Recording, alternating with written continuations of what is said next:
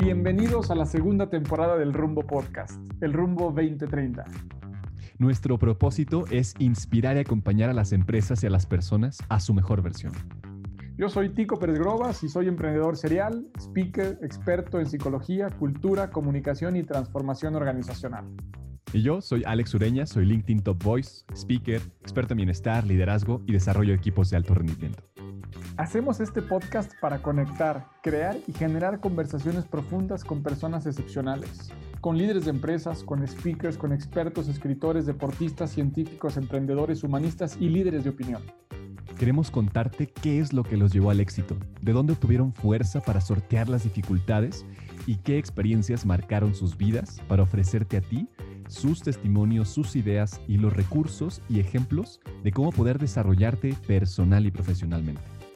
Queremos ofrecerte reflexiones, inspiración, tips y perspectivas desde el lado humano e íntimo de las personas que han logrado cosas extraordinarias. Construyamos el futuro que imaginamos, construyamos el futuro que nos merecemos. Bienvenidos.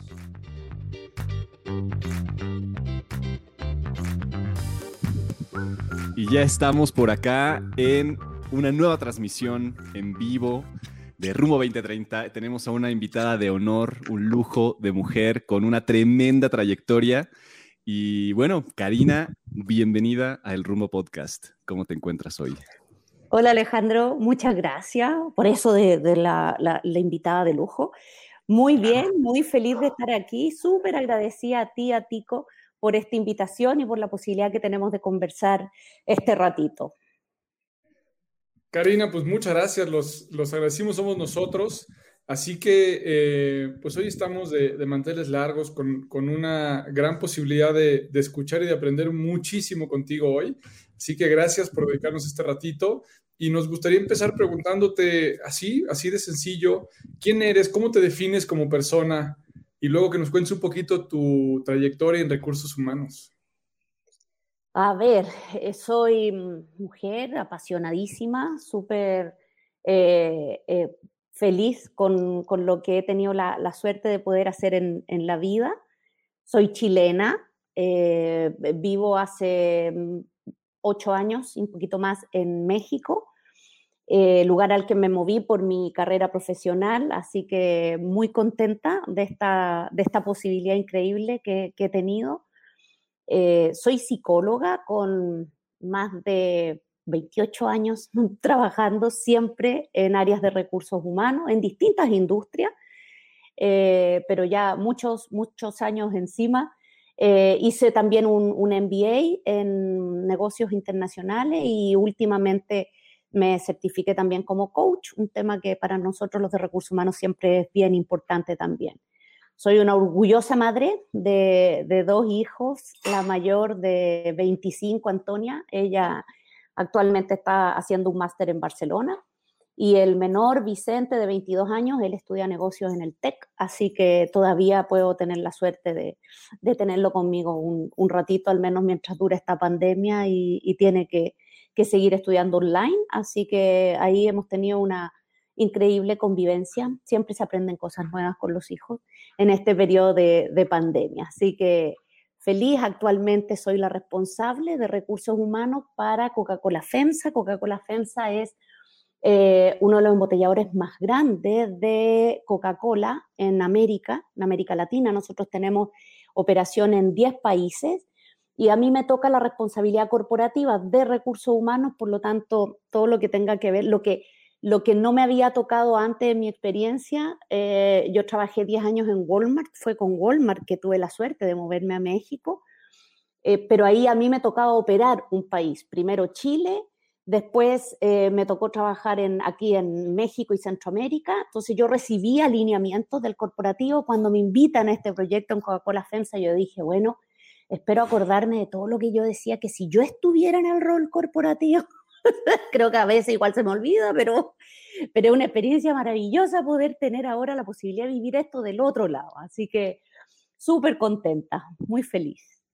Oye, qué interesante esto, eh, de, cuando, cuando tienes una perspectiva que vas a llegar allá al C-Suite y entonces vas a cambiar las cosas, ¿no? Vas a transformar la organización, vas a cambiar a Coca-Cola, ¿no? Y, y creo que me gustaría escucharte, ¿no? Eh, seguramente hay algunas cosas que sí has podido cambiar, seguramente hay otras que son eh, muy complejas, ¿no? Entonces, me gustaría escucharte en esos términos de, en resumen de tus ocho años de carrera en, Coca-Cola FEMSA, ¿qué sientes que ha sido tu aporte eh, y cómo has crecido tú a partir de ese aporte?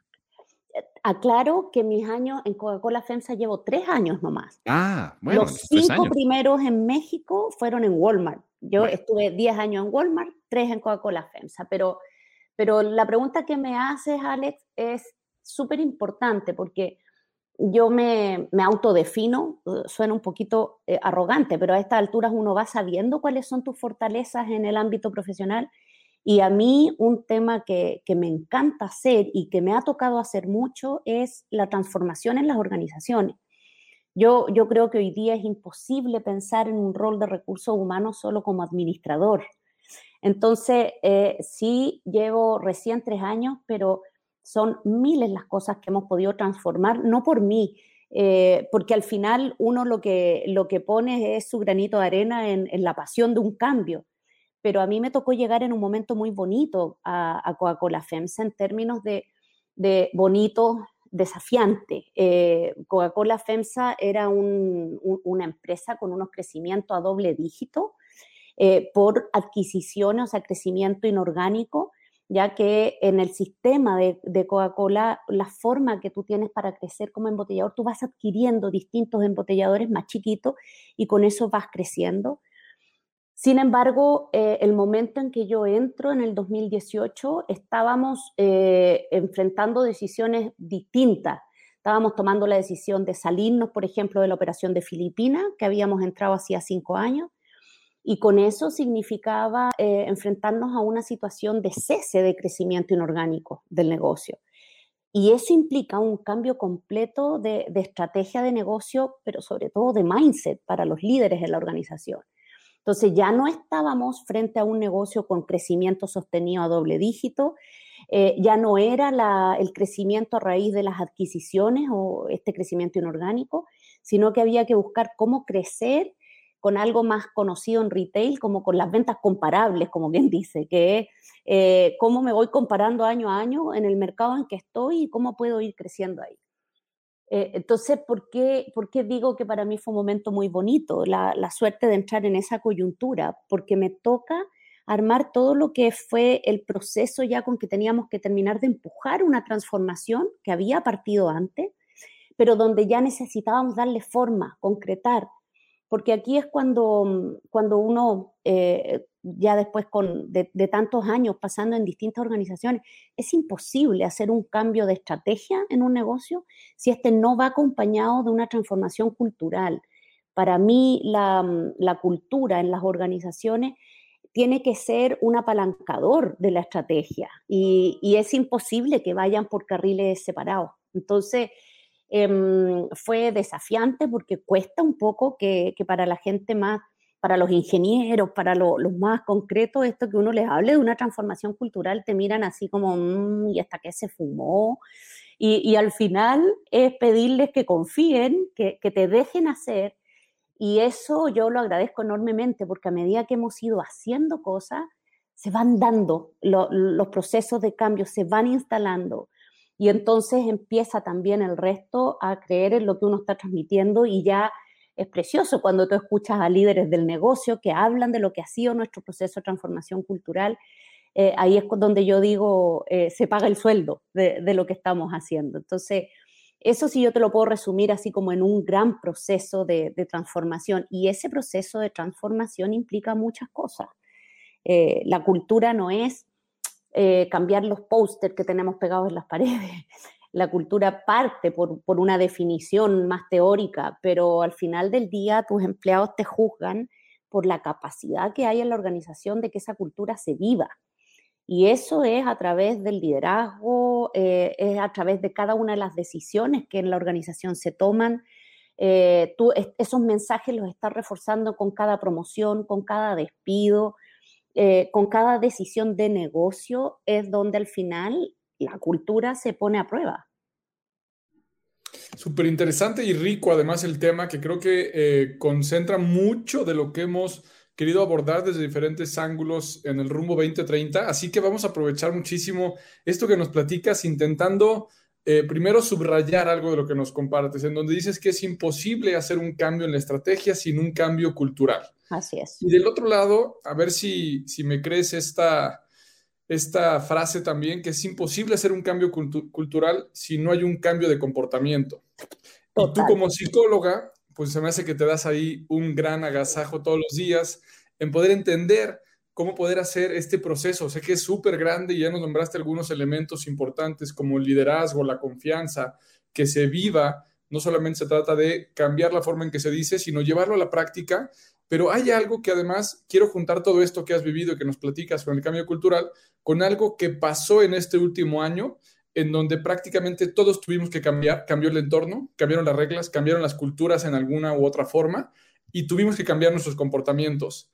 Desde tu experiencia esto, ¿cómo viene a acelerar, a potenciar, a frenar los cambios culturales que vivían las empresas y que habían planeado para un mediano o largo plazo incluso? ¿Cuáles crees que sean los principales elementos en donde este evento del coronavirus pone o cuestiona o intensifica algo en la organización? Mira, em, oh, ha sido, yo, yo creo que yo siempre digo, ah, si no salimos de esta aprendiendo algo, merecemos la extinción de la humanidad, digo yo. Porque, porque ha sido de, de, los procesos eh, más críticos que a todos nos ha tocado vivir con esta, con esta pandemia. El cambio cultural, Tico, es tal como, o sea, para mí, eh, yo lo veo tan, tan importante como tú lo, lo mencionas, no existe si no hay cambios de comportamiento. a ver, ¿qué es la cultura en una organización? Eh, son el conjunto de comportamientos, de, mm, de, valores que se comparten, de, eh, por eso te digo que no es lo que uno publica en las paredes, es lo que se ve, lo que se actúa, es lo que se pone a prueba en cada decisión. Entonces, eh, es muy importante cuando uno está liderando un proceso de esta naturaleza, ser claro con los comportamientos que hay que dejar de hacer, con los que hay que incorporar y con los que hay que reforzar.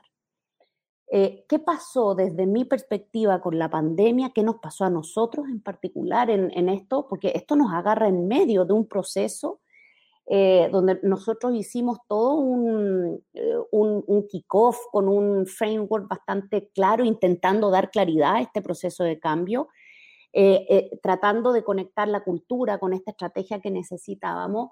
Y esto parte así como, así de concreto, mediados del 2018. A mediados del 2019 ya hacemos un cambio estructural no menor, que fue una funcionalización. ¿Eso qué significa? Que áreas como finanzas, cadena de suministro, recursos humanos, las cabezas responsables de los países de estas áreas pasaban a depender directo de nosotros, no del operador del país. No es menor el cambio. Esto lo, hacemos a mediados del 19 y SAS que marzo del 20 se nos instala esta pandemia. Eh, hoy día te lo puedo decir mirando para atrás, porque no es algo que uno en ese minuto lo, tuviera tan, tan claro. Es increíble cómo primero una crisis pone a prueba eh, qué tan instalados están estos comportamientos, porque en esos momentos yo escribía la otra vez en un artículo, no hay tiempo para revisar las presentaciones, oye, ¿cuáles eran los comportamientos que se nos piden? Eh, no, no hay tiempo para tener muchas conversaciones al inicio al menos. El, primer periodo para nosotros fue, como para todas las empresas, ¿qué hacemos con esto? En nuestro caso, nosotros fuimos eh, declaradas industria esencial en todos los países donde se opera por, por el tema de llevar hidratación a las comunidades.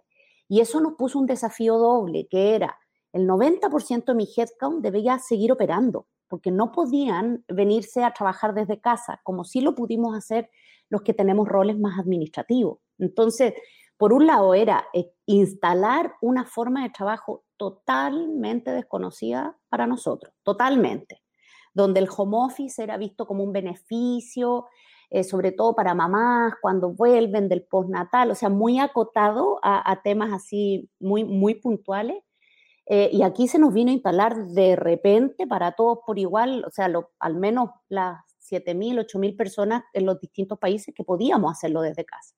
Pero hubo que echar a andar una serie de protocolos y formas de trabajar distintas en las plantas, en, en los centros de distribución, en los camiones. O sea, ¿Cómo hacíamos para que el chofer y su ayudante tuvieran sana distancia arriba del camión?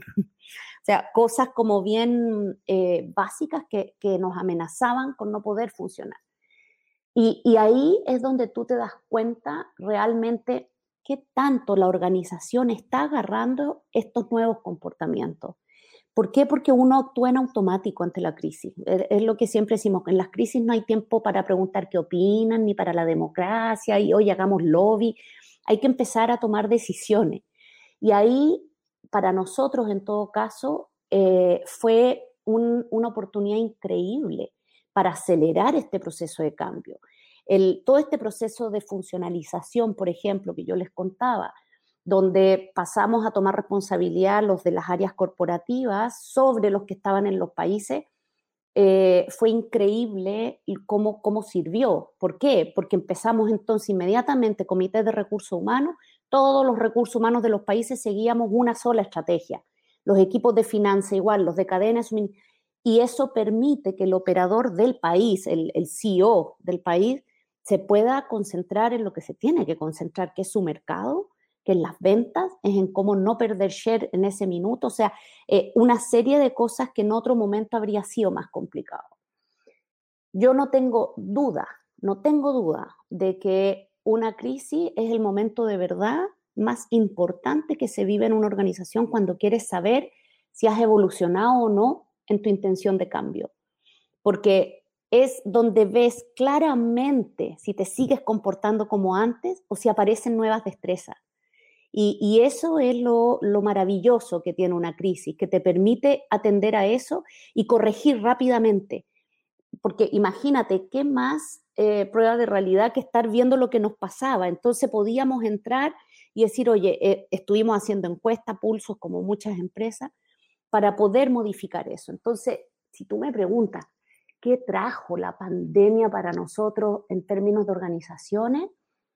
Eh, yo creo que por fin nos viene a obligar a humanizarnos más. El, o sea, aquí había, eh, hubo situaciones en todas partes súper complejas, que era cómo mantienes tu negocio funcionando, pero también mantienes foco en tu gente. O sea, nuestra gente que salía a las plantas todos los días, a los centros de distribución, me tengo que hacer cargo como líder, ¿ah? porque recurso humano puede estar definiendo un montón de lineamientos, pero el día a día es con tu jefe directo. Yo siempre recuerdo, uno le renuncia al jefe, no a la empresa. Entonces, ¿cómo hago para que esos jefes estén preocupados de cómo se siente, de cómo está la persona? ¿Está asustado de salir, de tener que tomar transporte público? Porque yo puedo tener un ambiente súper seguro en, en la empresa, pero lo que pasa entre que sale de su casa y llega también me debo preocupar. Entonces, cómo tuvimos que ir haciendo, y nos queda mucho por hacer todavía en este proceso, donde la importancia está, ya no es eh, un wishful thinking, es real. La importancia está puesta en la persona, en el ser humano. Necesitamos líderes más empáticos, eh, los líderes que no están siendo capaces de leer lo que ocurre con su gente, tanto el que está saliendo al front line como el que está trabajando atrás de una cámara, si no somos capaces de leer eso y de ponernos en el lugar de los otros, eh, va a ser muy difícil que las organizaciones triunfen. Eh, nuestro gran, gran desafío, ¿cómo vamos a volver después de la pandemia? ¿Vamos a volver a dejar el home office como un beneficio nomás? ¿O, vamos a ser capaces de reinventar nuestras formas de trabajar, de, de repensar el, si al final del día nosotros en las encuestas que hemos hecho, la última ahora en el mes de enero en todos los países, el 1% de mi headcount, de mi población que está hoy día trabajando desde la casa, solo el 1% considera que necesita estar en la oficina por el tipo de trabajo que hace. Imagínense, el resto puede trabajar perfectamente desde casa. ¿Ok? ¿Qué quiero como organización? Ah, ¿Para qué los quiero juntar? ¿Qué, les voy a ofrecer para que quieran venir y juntarse? Y, desde ahí vienen los desafíos que, mm, que yo digo desde que esto partió es la primera crisis que no es una crisis financiera, es una crisis detonada por la fragilidad del ser humano. Y la responsabilidad que eso tiene para quienes lideramos organizaciones, yo creo que es enorme, enorme, y no podemos dejar pasar por alto esta situación.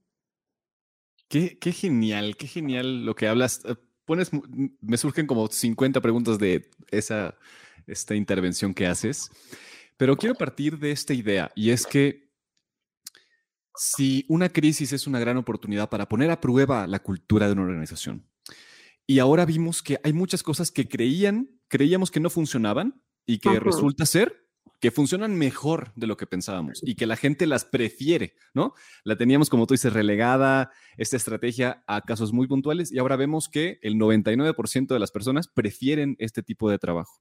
Entonces, lo que, lo que me hace preguntarte es, mirando un poco al futuro, eh, Cari, ¿cómo es que estas formas de poner a la persona en el centro, de que consideremos la empatía, de que consideremos al ser humano como un, ser multidimensional que necesita eh, que, lo cuidemos, que lo incentivemos, que lo llevemos hacia su propósito. ¿Cómo estas cosas ahora tenemos que tomarlas como una estrategia importante que tiene valor económico, que tiene valor de negocio y que ya no podemos esperar hacia adelante porque puede venir otra crisis, porque puede pasar lo que sea. Es decir, ya no podemos pensarlo en tiempos tan largos porque ya vimos que la gente responde rápido.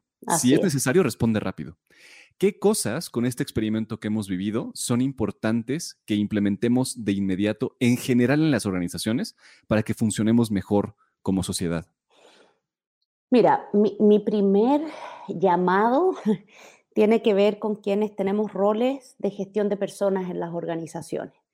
Eh, yo creo que eh, este es el momento donde estamos invitados todos a sentarnos a la mesa estratégica. Y, lo digo de esa manera porque sabemos que todavía eso no ocurre en todas las organizaciones, ya sea porque em, el, equipo ejecutivo no, no le ve el valor que un área de, personas puede agregar eh, en la estrategia, o porque a veces somos nosotros los que preferimos quedarnos en la galería yo mi experiencia de muchísimos años en distintas empresas, puedo asegurar que depende más de nosotros que de, eh, que de los ejecutivos, del, del CEO o de quien esté tomando las decisiones. Porque nadie se resiste a que cuando ve valor en, tu mirada, no se van a resistir a dejarte fuera de las decisiones. Eh, yo creo que ya no hay tiempo para seguir em, conformándonos con áreas de recursos humanos que solo administren, que, estén como de apoyo. Nosotros somos, eh, desde mi mirada, somos core fundamental en cualquier negocio. ¿Por qué? Porque la transformación es a través de las personas. Eh, lo queramos o no lo queramos, la transformación de las organizaciones es a través de las personas. Me cuesta pensar que en esta pandemia Em, una organización haya podido salir adelante sin tener presente lo que a su gente le estaba pasando. Cosa de mirar eh, los benchmarks, cómo aumentaron las encuestas, los pulsos, el, cómo, los analíticos en recursos humanos, o sea, qué hago con la información que ahora empiezo a recoger, pero es información que me da mi gente. O sea, así como hemos tenido eras preocupados de los clientes, bueno, ¿cuál es la experiencia eh, que ahora le quiero ofrecer a mis empleados? Eh, en este, en este proceso estamos entrando en un burnout no menor. Y podemos disfrazarlo de muchas maneras, pero al final del día nuestra gente está empezando a decir estoy cansado y peor, no sé si tengo ganas de quedarme aquí y esperar a que me hagan volver a la oficina como siempre. Entonces, yo creo que eh, tenemos que replantearnos nuestros modelos de trabajar tenemos que volver a preguntarnos para qué los quiero en la oficina. Ojo, no son procesos simples de implementar, porque eh, muchos de los que hoy día lideramos las organizaciones todavía somos baby boomers, la mayoría, pero ya son poquitos los, que, los más jóvenes que ya han podido llegar a, emprender en, organizaciones con posiciones de liderazgo. Entonces, para nosotros, el concepto ¿cómo lo digo en bonito? Eh, no, hay una forma bonita de decir, pero las, horas, las horas nalga es súper importante. El ver que estás sentado como si eso me asegurara productividad, ¿ya? Entonces, eh, el salirnos de esos paradigmas y poder entender que aún sin pandemia hay un valor agregado en que mi gente deje de moverse a la oficina, que deje de, muchos hay gente que pierde tres horas de ida y tres de vuelta. en desplazarse. En ciudades grandes como México nos pasa mucho. Sao Paulo, imaginen. Entonces, ¿cómo soy capaz de ir eh, ayudando a que la organización se atreva a probar modelos distintos? a que juntarnos en la oficina sea ahora para rituales particulares, para, para fortalecer el mirarnos cara a cara, para, para colaborar, para conversaciones que no se dan en la pantalla, no ya para volver a hacer lo mismo. Entonces, creo que es fundamental el que tomemos el liderazgo, los que estamos en recursos humanos, en repensar el modelo. Yo le juro que leo, leo, leo, no hay una solución para todos, depende mucho del momento en que tu organización está, de la estrategia eh, en, que está, pero, pero tenemos que incorporar esto en la fórmula. Los talentos nos van a pedir otras cosas. O sea, yo ya lo veo, ya empiezo a pelear en el mercado con conversaciones que antes no estaban tan presentes. No, es que en esta empresa ya dijeron que este año no vuelven a la oficina ya lo dijeron, y que el próximo, si vuelven, van a hacer cosas mínimas, y yo prefiero eso, me muevo. ¡Wow! ¿Qué, qué, nos deja eso? Entonces, creo que no tenemos mucho tiempo para tomarnos, en, seguir dándole vuelta. Creo que es el momento para, para ir tomando el espacio y ocupando el, lugar en la mesa de toma de decisiones. Seguro que sí, yo creo que el, el llamado ya está. Eh, ya hay gente, además, como decías, atendiendo esto, pensando esto. Y como dices, yo, yo ya veo a las, a las empresas, a diferentes liderazgos muy, muy relacionados a esto que dices, Karina, en términos de, de la pregunta, no, no cuándo los voy a juntar, sino para qué nos vamos a juntar, que es bien distinto, ¿no? Veo una línea de la conversación buscando en la agenda el espacio en el que puedan volver a hacer actividades físicas cuando yo creo que la pregunta es abordada desde allá, ¿no? ¿Para qué nos vamos a juntar? ¿Qué podemos hacer físicamente presentes que no podíamos hacer separados? Y cuál es esa diferencia en donde también hoy que podamos traer talento de muchos lugares, siendo mucho más diversos, posiblemente escoger esa capacidad de riqueza y de diversidad de talento y de paradigmas, le puede aportar más valor esa ausencia física, a lo mejor en periodos más largos, que la cercanía física, pero sin esa diversidad. Así que cuando estamos escogiendo todo esto, parece que ya estamos renunciando a otras cosas y a la vez estamos construyendo la empresa del futuro o la cultura del futuro. Pero veo algo bien interesante que quisiera hacerte esta pregunta, Karina. Es decir, creo que históricamente eh, a, las personas que llevan un liderazgo eh, con una carrera distinguida, una característica en común frecuente es esa capacidad de planear a largo plazo, de imaginar estrategias que se van a cumplir. Y hoy los oigo, nos siento con un cambio en las reglas del juego. Es decir, el largo plazo dejó de ser parte de la ecuación, el mediano plazo se volvió lejísimos y el corto plazo habrá muchísimos, ¿no? Y entonces, en ese sentido, ¿cómo le estás haciendo tú ¿Cómo conoces que le está haciendo gente con la que hables y compartas estos puntos de vista para poder cambiar por completo lo que les ha servido por años y empezar a intentar otras cosas eh, sin, la certeza de que puedan durar por mucho tiempo? Mira, eh, creo que ayuda mucho, como bien dijiste, em, esa eh, diversidad que existe en las organizaciones. Siempre hay personas en los equipos a los que se les da más el planear a largo plazo y otros que no pierden de vista el día a día. Eh, yo, como lo he visto, esta, esta crisis lo que hace es subirle el volumen a uno y bajárselo a otros, porque al final del día tenemos que seguir pensando en el largo plazo. Para, para nosotros, por ejemplo, en recursos humanos, todas nuestras conversaciones de planeación de lo que iba a ser este año, era en un corredor de cortísimo plazo, de decir, ok, seguimos en mood pandemia, eh, ¿qué significa eso? ¿Cómo nos va a impactar? ¿Qué tenemos que, ganarle a, esta pandemia? Pero sin dejar de, eh, de definir cuál es la foto de éxito para el largo plazo. Porque si no, siempre corres el riesgo de estar solamente atacando lo, urgente y no necesariamente lo importante. Entonces, es, eh, yo, yo creo que requieres aún ambas habilidades, pero sí estoy eh, o sea, creo que esto ha sido más que claro, lo, crítico que se ha convertido, que es también esta necesidad de concretar, pero ojo, con, un sentido de visión que tengas claro a dónde te lleva. Porque eh, si volvemos a la conversación del regreso o no a oficina, eh, claro, podemos esperar a, que, a ver qué es lo que están haciendo las empresas que, han tomado más liderazgo en atreverse a hacer cosas distintas en los espacios de trabajo. Veamos qué hace Google, Facebook.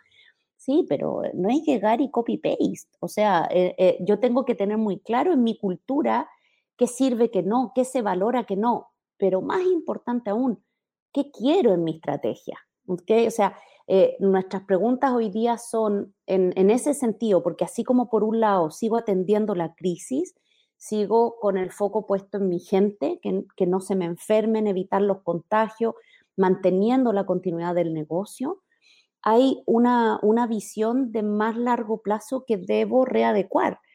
Perdón, la visión es la misma. Necesito instalar eh, los comportamientos que hemos definido para esta cultura eh, en un marco de tiempo razonable. Ok, ¿qué hago ahora con todo esto que está pasando? ¿Cómo hago que la forma de trabajar hoy me ayude a eso? Entonces, cuando estoy pensando en cómo volver o para qué volver, tengo que volver a preguntarme qué aspectos de mi cultura son los que necesito lograr presencialmente y cuáles son los que puedo seguir reforzando a través de teletrabajo. ¿Cómo hago con los centros y las unidades de trabajo? O sea, ¿A qué voy con esto? Que yo siempre he pensado, nunca, o sea, para quienes estamos en estas posiciones, el tener demasiada carga, solo carga estratégica sin aterrizar, es muy peligroso, muy peligroso. Y en recursos humanos a veces lo vemos.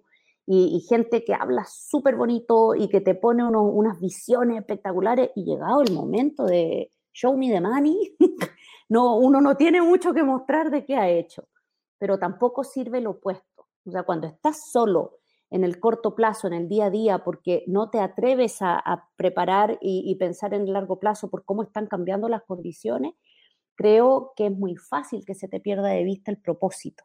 Entonces, eh, para mí creo que hoy día las conversaciones de planeación tienen más que ver con el propósito, el propósito de mi área, del trabajo, de lo que quiero como organización lograr y eso es independiente del entorno, independiente de cómo esté pasando eh, con pandemia, sin pandemia, presencial o no, con vacuna o sin vacuna. Entonces, creo que son conversaciones que no se pueden perder de vista. Sin duda, eh, y me ha tocado ver gente salir de posiciones eh, de liderazgo, la pandemia puso a prueba la capacidad de responder ante la urgencia y de responder bien. Bien me refiero a, responder de acuerdo a lo que como organización quieres hacer. Y, eso responde a un montón de, habilidades y destrezas que creo que hace rato las venimos poniendo en la mesa respecto a lo que un líder requiere, pero que yo creo que hoy eh, pasan a ser mucho más críticas. Eh, antes se veían todavía como deseables. Hoy día creo que son fundamentales creo que este es un tema indispensable en el que hay que seguir eh, indagando un poco más porque justo las habilidades, eh, hay un pool de habilidades enormes que teníamos por desarrollar, pero hoy o las tuvimos que obligar, ¿no? Tuvimos que tomar gente que sí las tuviera o, ver incluso adentro de la organización, no sé si, si, les pasó a ustedes, ¿no? Ver quiénes de la organización que surgieron naturalmente tenían estas capacidades ya y surgieron solos como flotando y, llegaron a tomar pues este el rol de liderazgo nuevo, ¿no? Que tal vez no es explícito, pero sí estaba implícito en la cultura, ¿no? Entonces es bien interesante. Yo te preguntaría, ¿cuáles son esas habilidades que tú ves críticas este año, el próximo año, para que las organizaciones no solo sobrevivan, sino que salgan victoriosas de, una posible crisis económica y un entorno bien complejo.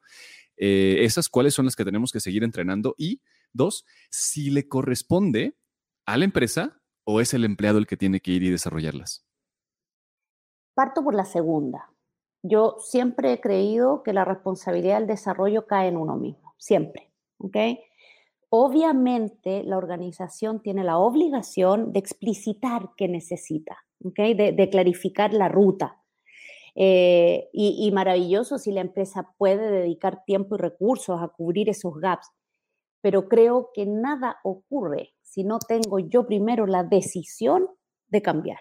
y, para esa decisión de cambiar, menciono una, una, competencia que de nuevo es bien frustrante para los que me estén escuchando porque no voy a decir nada nuevo. Entonces es volver a darnos vuelta en lo que siempre hemos hablado, pero por Dios santo que ahora se ha visto tan evidente. Para mí una competencia fundamental eh, de, los líderes, y líderes no me refiero solo a tener el, nombre de la posición, eh, es líder aquel que quiera eh, generar cambios, que quiera mover a las organizaciones, que hoy día todas lo necesitamos. Y es el awareness, es tener la capacidad de mirarse al espejo y cantarse las verdades. Y, y en algún minuto de nuestra carrera puede servir, no, es que no, la culpa es de mi jefe, la culpa es que la empresa no me ha dado la oportunidad, la culpa es de... No, compadre, la culpa es de uno. El uno es quien tiene la, la única posibilidad de decidir hacer algo distinto no. Entonces, e, el primer llamado en, en, esta, en estas eras es tener esa capacidad y esa humildad. Yo creo que los líderes, la humildad de los líderes hoy día se valora más que cualquier otra cosa. El, el líder que se, que se aleja, que, que dictamina, porque yo poseo la verdad, creo que eh, se distancia y se desconecta enormemente de los equipos. Y vuelvo a lo que hablaba antes, la, necesidad de la humanización hace que las conexiones hoy día sean más importantes que antes. Entonces, eh, debes tener claridad de, de qué pie cogiamos, porque solo uno puede tomar esa decisión de ir mejorando. Debo tener capacidad para conectar con la gente, y en esa conexión hablo de lo que por un líder empático yo esperaría, que es la posibilidad de leer lo que los otros eh, están pasando. Eh, creo que, a ver, esta posibilidad del teletrabajo, que tiene una parte terrible, pero esto de meternos en los hogares de nuestros empleados, eh, un poquito invasivo, pero también te permite ver qué está pasando. Cuando, cuando tú ves que llegan los niños a la, a la reunión, y no solo de las mamás, también de los papás, eh, bueno, que, creo que eso es súper importante para que en algún minuto le puedas preguntar a la persona de tu equipo cómo te está yendo con el tema de los niños en casa. Eh, cómo, cómo, lo estás pudiendo manejar, los horarios de las reuniones te están acomodando, no, o sea, y eso no es meterte en la vida privada, eso es eh, tomar información de lo que hoy día estás pudiendo ver y traducir en cosas eh, que tienen que ver cómo te ayudo a que puedas hacer mejor tu trabajo. Entonces, creo que esta, mm, e, esta capacidad, esta sensibilidad para leer al otro empieza a ser sumamente importante. Otra capacidad hoy día, que de nuevo siempre he creído que es fundamental, pero que hoy día se hace más evidente, es el no conformarse, el, el tener las ganas de comerte al mundo, de transformar el lugar a donde estás, de, de no quedarte tranquilo con decir, bueno, es que en esta empresa todavía no, no están listos para eso. ¿Qué, ¿Qué, puedo hacer yo para mover la pelota? ¿Qué puedo hacer para meter ese gol que creo que se puede meter? Y eso eh, a veces falta, fíjate. Yo, yo creo que, eh, y, y, no toda la juventud, por las características que les ponemos las generaciones, no todos llegan con eso. Hay veces que pueden estar pensándolo, pero no te lo dicen y prefieren tomar la decisión de irse, porque dicen, no, estos viejos no van a cambiar nunca. Y, me ha pasado que te llega el jefe y dice, ¡ay, teatro, no supe cómo! ¿Por qué renunció si él siempre me dijo que estaba tan contento? ¿Le preguntaste qué cosas le estaban costando manejar en la organización? ¿Qué te frustra en este lugar? ¿Qué, qué es lo que no, no, pasa como tú quisieras? Si tú pudieras cambiar la empresa, ¿qué harías? Conversaciones que nos dan eh, una información fundamental para poder hacer que esos que quieren cambiar el mundo no tengan que sentir que tienen que ir a hacerlo otro lado. Entonces, yo creo que, mm, que la posibilidad que tenemos hoy día los líderes de seguir desarrollándonos como personas va súper de la mano con este desarrollo líder. Todos queremos y debiéramos tener más awareness, todos debiéramos tener más sensibilidad con el otro. Eh, creo que, que, al final tiene que ver con, con nuestra propia trascendencia. Y no estoy hablando de religiones, estoy hablando de, del responder a la pregunta que para mí es fundamental, que, que a mí por lo menos me mueve mucho, que es ¿para qué estoy aquí? ¿Qué, cómo quiero ser recordada? ¿Qué, qué quiero dejar eh, en aquello a los que he tenido la, la, fortuna de tocar y que ojalá haya sido para bien? Entonces, creo que, que es una posibilidad mm, maravillosa la que tenemos de, dar objetivo, lo que como ser humano quiero, quiero hacer y crecer y lo que como líder también tengo como desafío. Creo que además eh, estar en el área de recursos humanos, de capital humano, desarrollo organizacional, nos, nos, nos mantiene muy cerca de, de, esa posibilidad, ¿no, Karina? En, el sentido de, de poder eh, llevar a cabo un trabajo que debe estar, al menos en teoría, vinculado con tu vocación, con tu pasión, y que hay una parte de, querer servir, de querer transformar las cosas. Eh, ¿Qué pasa desde tu punto de vista con esta eh, convicción de la vocación que, con la que hablas, de esta pasión con la que transmites? ¿Qué pasa cuando estamos viendo, eh, o por lo menos así me lo parece a mí, en donde para una gran cantidad de personas, por no ponerle la mayoría, pero muchas personas, que ven el trabajo como una parte de la condena de la vida, como algo que no puede ni debe alterarse, ¿no? En todo caso, los jefes lo están haciendo mal, las empresas mal, el mercado laboral está mal, los pagos son bajos, etcétera, etcétera, ¿no? ¿Qué pasa de repente con esta gran necesidad de tantas empresas que vemos vacantes todos los días, buscando gente con ganas, gente con actitud, con algunas competencias técnicas también, y vemos una gran tasa de desempleo buscando aparentemente una oportunidad laboral pero no hemos sido capaces de unir y de integrar estas dos diferencias en donde ante o contra todo pronóstico estamos viendo que la tasa de desempleo se eleva y la necesidad de colaboradores capaces también se eleva. Así es.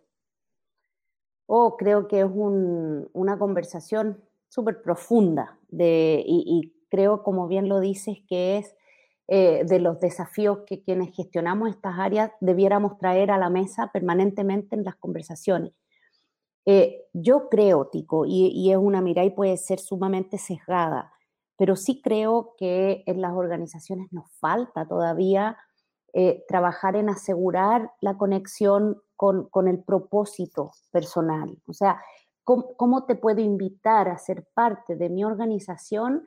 No para comprarte tus horas, no, no para una transacción, sino que cómo logro invitarte para que sientas que aquí tienes la posibilidad eh, de trascender, tienes la posibilidad de poder preguntarle a, la gente que está en el mercado, ¿qué, quieres en tu vida? ¿Por qué quieres trabajar?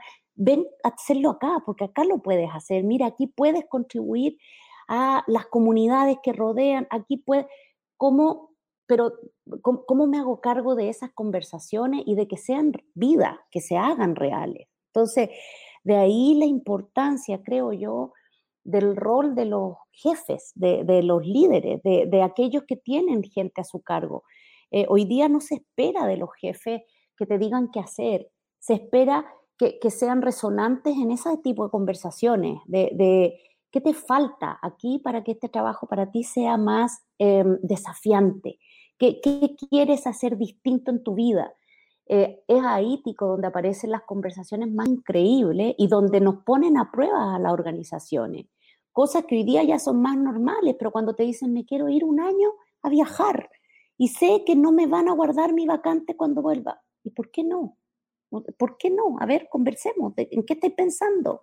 En eh, cómo voy eh, adaptando muchas de, de mis creencias a lo que hoy día de verdad se requiere. Yo, yo personalmente nunca he creído que el trabajo sea una, que sea una transacción básica. Creo que, que no hay nada peor, nada peor en el mundo del trabajo que cuando uno eh, lo hace sintiendo que es una condena. O sea, esto de, pagarás con el sudor de tu frente. Eh, siempre yo cito a Facundo Cabral que decía, sigues siendo un desocupado, aunque trabajes todo el día, ganes millones, pero si tú no estás contento con eso que haces, no, no estás, eh, es como estar cesante. Entonces, siempre mi invitación es eh, decir, ¿cómo estás? Pregúntate, ¿cuál es tu conversación interna cuando te levantas en la mañana? Qué horror ir a meterme allá. Ok, alerta, algo no está bien. Abre esas conversaciones, porque ahí es donde Sí, yo, yo me enojo cuando dicen es que hoy día los jóvenes son apáticos, no quieren trabajar. Claro que quieren trabajar, pero no quieren trabajar bajo nuestros conceptos, bajo estas creencias. O sea, quieren hacerlo de otra manera. ¿Qué estoy haciendo yo como organización para generar esos espacios? Para, para dejar de, como yo digo, eh, de, ser tan em, alienantes. Creo que, que a nosotros nos educaron de alguna manera y nos compramos ese, ese discurso de esto de que tienes que, trabajar y, esforzarte y esto, y además tener una vida. No, o sea, e, e, es, lo mismo. Cuando, esto, cuando uno escuchaba, tienes que dejar las emociones en tu casa, el día que uno haga eso, preocúpense. O sea, eso es, eh, hay algún problemita de, de disociación. ¿Cómo hago para que el lugar donde trabajamos sea una posibilidad real para que el otro se sienta vivo. Y, ahí tomo un montón de temas, eh, temas de, discriminación, de inclusión. ¿Cómo hago que el venir a trabajar o el trabajar desde tu casa, que, que no tengas que tener una segunda vida en paralelo para vender en el trabajo? Porque si yo hablo de cómo soy, de lo que soy, no me van a aceptar. No, nadie puede aguantar vivir así, nadie. Entonces, sí vuelvo a la responsabilidad que tenemos en las organizaciones de hacer nuestros lugares de trabajo eh, lugares vivibles, lugares disfrutables, lugares humanos. Qué bonito, qué bonito, porque claro, o sea, al final solo tenemos una vida, esa vida no se separa, ¿no? Y mucho menos ahora, ahora que, que estamos eh, trabajando en nuestras casas y que la frontera está totalmente desdibujada, ¿no? Ya dormimos en el lugar de trabajo porque así es, ¿no? Todos los días. Y, nada nos separa y, y, nada separa a la familia. Creo que ahora es mucho más vigente y más potente el que hablemos de que amemos nuestro trabajo porque al final estamos entregando nuestra vida en el espacio de trabajo y creo que es de dos lados, ¿no? O sea, tanto en la educación y la cultura que traemos los empleados que vamos a trabajar estas empresas y las empresas que creamos esta conciencia en los que entran, y lo dijiste al, principio de la conversación también, eh, cuando se van y, cuando crecen y cuando se mueven hacia los lados, en fin, en cada momento reconocer el hecho de que la vida es una y de que es responsabilidad de todos el crearla, eh, sostenerla y el desarrollarla al máximo y en, todo su potencial, ¿no? Y, bueno, llegando a este lugar justamente de la vida, pues me gustaría enfocarnos en ti como líder, ¿no? En ti como líder, en tu posición, eh, con, tu experiencia, en, lo que tú has vivido, porque hablamos mucho ya de, la corporación, ¿no? Pero tú personalmente, eh, Cari, ¿cómo te imaginas tal vez es, un moonshot muy grande, ¿no? Pero ¿cómo te imaginas el mundo de recursos humanos y el mundo en general en 2030? ¿Qué te gustaría ver? Primero me encantaría verlo. eso sin duda. Cuidarme Lo vas a ver. para poder verlo. Eh, pero yo me, imagino eh, mundos de, trabajo eh, menos en silo, donde no importe tanto el, eh, cuál es tu título, cuál es tu, ámbito de, influencia y que tengas al final la misma posibilidad de, aportar, la misma posibilidad de participar en las decisiones. Creo que las organizaciones van a ser menos jerárquicas, eso esperaría.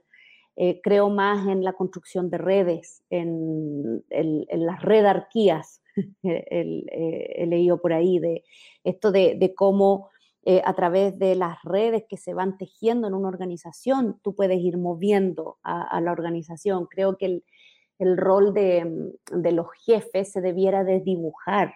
O estará para en algunos grupos la posibilidad de ir definiendo rumbo, pero, pero con la interacción permanente y mucho más continua de los equipos que hacen el trabajo, que son los que al final saben lo que, lo que se requiere.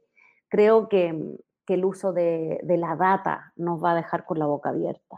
Creo que vamos a, a llegar a, porque veo que esto se desarrolla con tanta rapidez que yo esperaría que, lleguemos a, ya, más allá de, de predecir, sino que además de poder eh, moldear comportamientos en función de, la información que vamos teniendo, sin que eso nos convierta en robot. Ojo, ¿ah? yo, a mí me cuesta imaginarme eh, el mundo del trabajo robotizado al 100%. Yo creo que siempre, siempre van a haber eh, funciones que necesitamos sean hechas por seres humanos, eh, pero sí creo que la, capacidad que vamos a tener de procesar esa información va a ser enorme. Creo que se nos van a pedir cosas distintas y de ahí el, el llamado también a la responsabilidad de cómo me preparo para eso. Eh, porque como bien decíamos, yo no creo que haya tiempo para que las empresas empiecen a preparar a la gente para esto que se ve a futuro. ¿Qué estoy haciendo yo con, mis conocimientos? ¿Qué estoy aprendiendo de digital?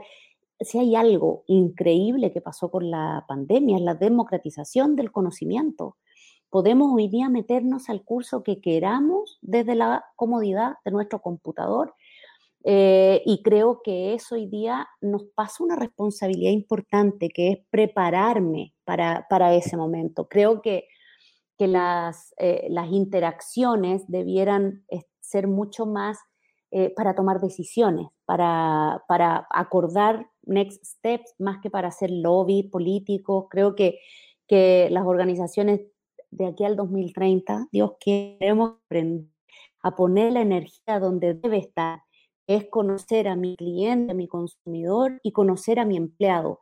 Creo que con esa información nosotros debiéramos estar eh, dedicando nuestros esfuerzos a avanzar, a tomar decisiones, a, probar, equivocarnos y eh, volver, volver atrás. Yo de verdad esperaría que, sean, que las organizaciones fuéramos mucho más ágiles, eh, mucho menos burocracia. Yo esperaría ver, creo que aún tenemos eh, tendemos en las empresas a llenarnos de procesos y de estructuras que, que muchas veces es para cubrirnos la espalda más que para mejorar la calidad de las decisiones.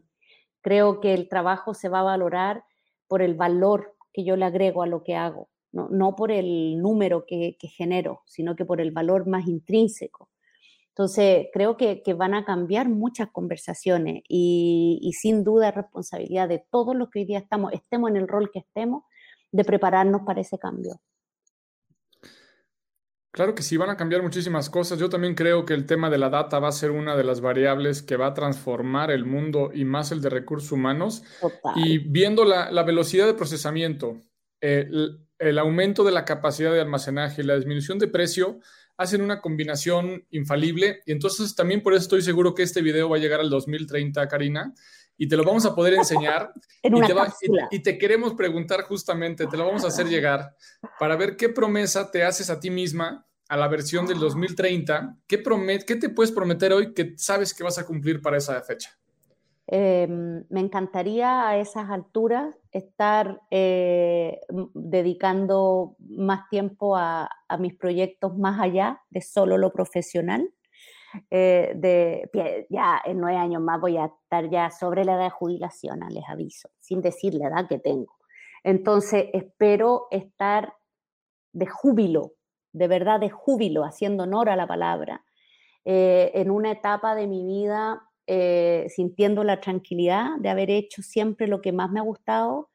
Mm, yo creo que siempre voy a seguir conectada a mi hijo, siempre me dice, tú no te vas a retirar nunca. No, sí, eh, eh, el retiro para mí tiene más que ver con los tiempos, con, con tener menos tiempo a estar en, en, reuniones, en trabajo, pero siempre voy a seguir conectada, por supuesto, a la formación. Me encantaría poder seguir eh, aportando desde lo que uno ha aprendido, eh, haciendo coaching, haciendo clases, ojalá, me encanta también, pero sobre todo em, pudiendo estar en paz con una etapa de la vida que he aprendido a valorarla tanto. No, no quisiera, les juro que si me hacen llegar esta capsulita el día de mañana y yo estoy todavía trabajando en una empresa y matándome 12 horas diarias, tienen todo el derecho a decirme, comadre, mm, te fallaste a ti misma porque, porque yo creo que cada etapa en la vida tiene una maravilla. Y, mm, y, por supuesto que no quiero estar en un lugar donde me tengan que estar sacando con abogados. O sea, ojalá haber ya dejado un equipo súper potente para que otros puedan tomar con nuevas miradas y, yo poder estar haciendo tantas cosas que, he dicho.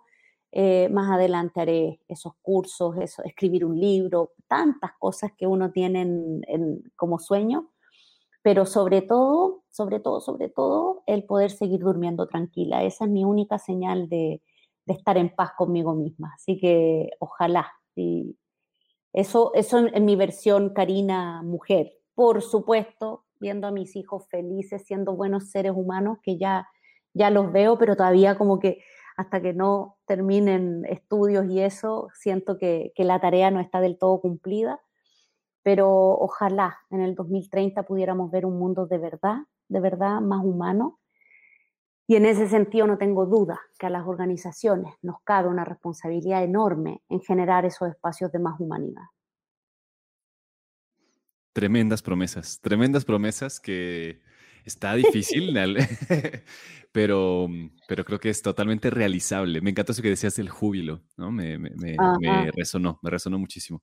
Y, y, justo en ese, en ese sentido, digo, aprovechando tus minutitos, ¿qué cosa tienes que seguir haciendo hoy para poder cumplir esa promesa? ¿Qué hábitos, qué eh, formas, qué estructuras tienes que seguir desarrollando en el presente, en el corto plazo? Eh, yo creo que en, esto, en estos roles un aprendizaje importante y que siento que un músculo ejercitar permanentemente es soltar y no enredarte en el ego. Es muy fácil, es, eh, eh, de repente uno puede perfectamente echarse atrás y decir, ah, llegué donde quería estar. Esto no es un tema de, no es de, de lo que yo necesitaba, es de poder mantener las antenas de qué es lo que el resto necesita y qué es lo que puedo yo hacer para entregar eso o bien por dónde tengo que, trabajar. Eso para mí es un, warning permanente de estar y, me sirve mucho el feedback, el pedirle a mi equipo, sobre todo cuando eh, qué es lo que no estoy haciendo bien, qué es lo que cuando, cuando mi equipo encuentra que estoy haciendo todo muy bien, más me preocupo, porque siempre deben haber cosas en las que uno ya tiende a, eh, a irse sobre seguro creo que el, seguir, eh, eh, para mí el soltar, soltar, soltar es la palabra, el, seguir empoderando a otros, que, sin duda es una, una, capacidad también distintiva en estos tiempos.